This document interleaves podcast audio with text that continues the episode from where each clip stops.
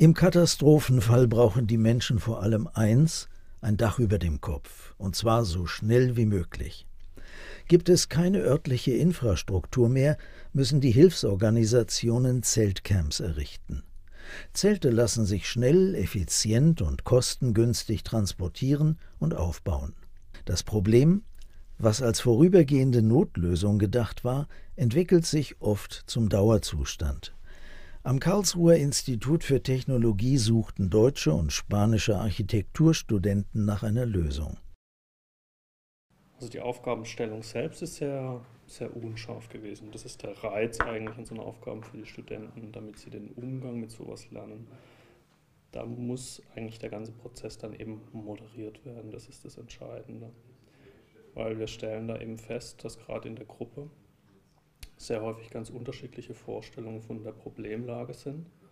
Und das Wichtige ist sozusagen diesen Diskussionsprozess, diesen dialektischen Prozess so zu moderieren, dass die Studenten zu einer gemeinsamen Vorstellung von der Aufgabenstellung kommen. Also gemeinsam ihre Problemrepräsentation letzten Endes erweitern, um dann auch eine gemeinsame Zielvorstellung zu entwickeln und dadurch eigentlich dann auch in diesen operativen Planungsprozess reinzukommen. Also der Ausgangspunkt für das Projekt ist ja so ein Stegreifentwurf, also ein Kurzentwurf. Wir hatten drei Wochen Zeit, uns äh, was auszudenken. Also die Aufgabe bestand darin, ein Zelt jetzt, ob es jetzt ein Flüchtlingszelt schon ist vom Roten Kreuz oder ein anderes, einfach weiterzuentwickeln und zu optimieren mit kleinen Schritten, sodass äh, man eben ein Optimum für die Leute rauskriegt, die eben nicht doch nur drei Wochen, sondern auch bis zu fünf Jahre oder länger in diesen Zelten halt wohnen müssen.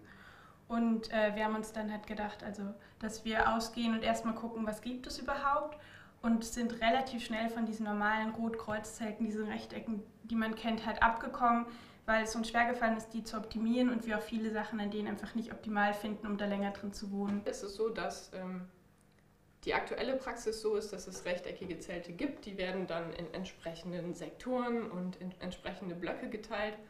Und ja, dieses Rechteck oder das Quadrat hat eben den großen Nachteil, fanden wir, dass es eben zwei Linien vorgibt, zwei Richtungen. Also zum einen, wenn man sich denkt, das hier ist jetzt unsere Grundrissfläche, dann gibt es einmal die Richtung längsseitig, einmal die Richtung querseitig und man bewegt sich eigentlich auch entlang von dem. Und das organisiert sich, wenn man es aufbaut, absichtlich oder, unabsichtlich, eben auch direkt linear. Und ähm, dagegen ist es eben so, dass wenn wir so ein einzelnes Zelt betrachten, das eben rechteck, äh, nicht rechteckig ist, sondern sechseckig, das hat auf jeden Fall eine Mitte, wenn man jetzt hier guckt. Man geht da rein und man hat irgendwie direkt ein bisschen Halt und es gibt Randbereiche.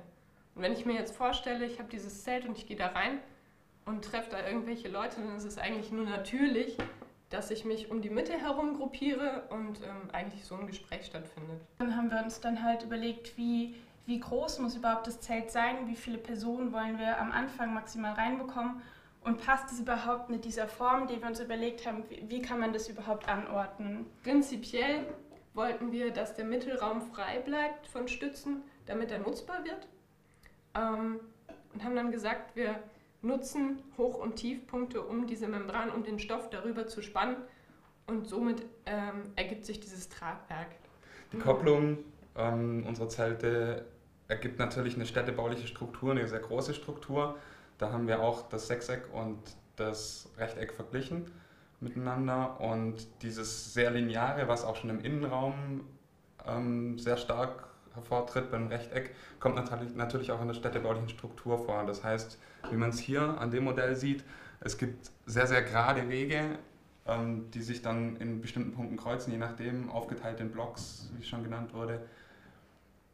Es ist dann schwierig, wirklich Räume zu definieren. Das heißt, Räum, Freiräume zum Beispiel müssten gezielt geplant werden was beim Sechseck von alleine sozusagen funktioniert, wie man in den Modellen hier sieht. Das heißt, es entstehen eigentlich schon durch diese Struktur Vorräume, private Räume, ähm, zusammenliegende Eingangsbereiche. Das heißt, es schafft auch wieder eine gewisse, eine gewisse Gemeinschaft. Es hat einen ja, sozialen Aspekt einfach schon mit drin. Und ähm, bei dem Quadrat ist es eigentlich so, dass man in der Erschließung das Problem hat, man muss immer durch irgendwelche Zelte durchgehen um zum nächsten Zelt zu kommen. Ähm, das heißt, am Ende, wenn man vier Zelte nebeneinander stellen würde, so wie hier zum Beispiel, von der einen Seite rein will, dann ähm, hat man immer ein Durchgangszelt, was als Raum eben nicht mehr so richtig nutzbar ist. Beim Sechseck reduziert sich das Ganze.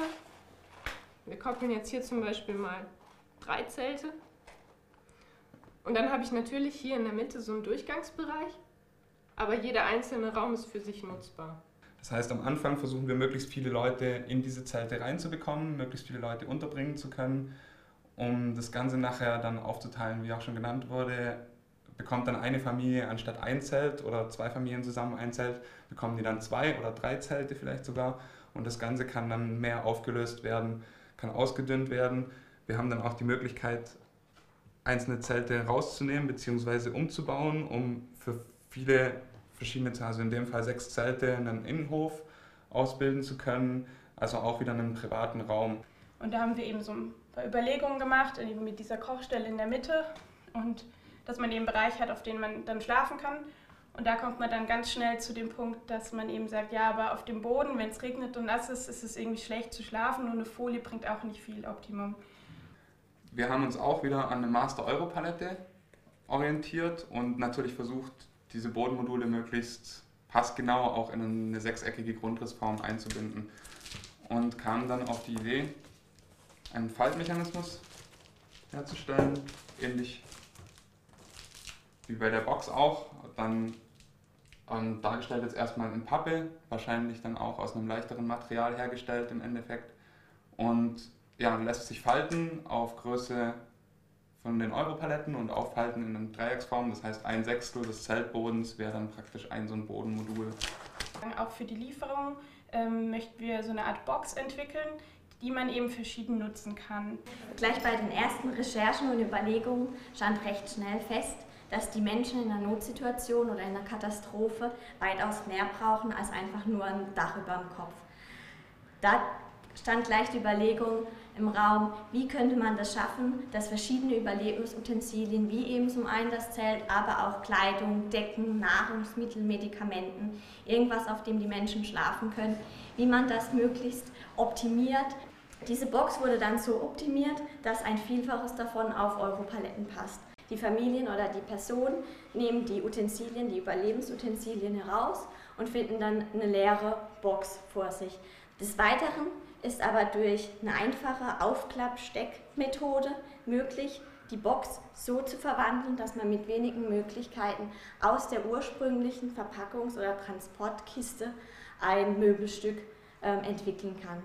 Bei dem Material sind wir nun eher auf einem ähm, leichteren Aluminium-Kunststoff-Verbundmaterial geblieben, was einfach eine höhere Stabilität, Leichtigkeit und ja auch Witterungsbeständigkeit gibt. Es ist ein aktuelles Thema, was, glaube ich, auch äh, bearbeitet werden muss, wo man sich Gedanken machen muss. Und von daher ist es, ähm, war es eine sehr spannende Realisierung äh, mit einem ganz guten Resultat, äh, auf, dem man, auf dem wir jetzt weiter aufbauen wollen in der Lehre.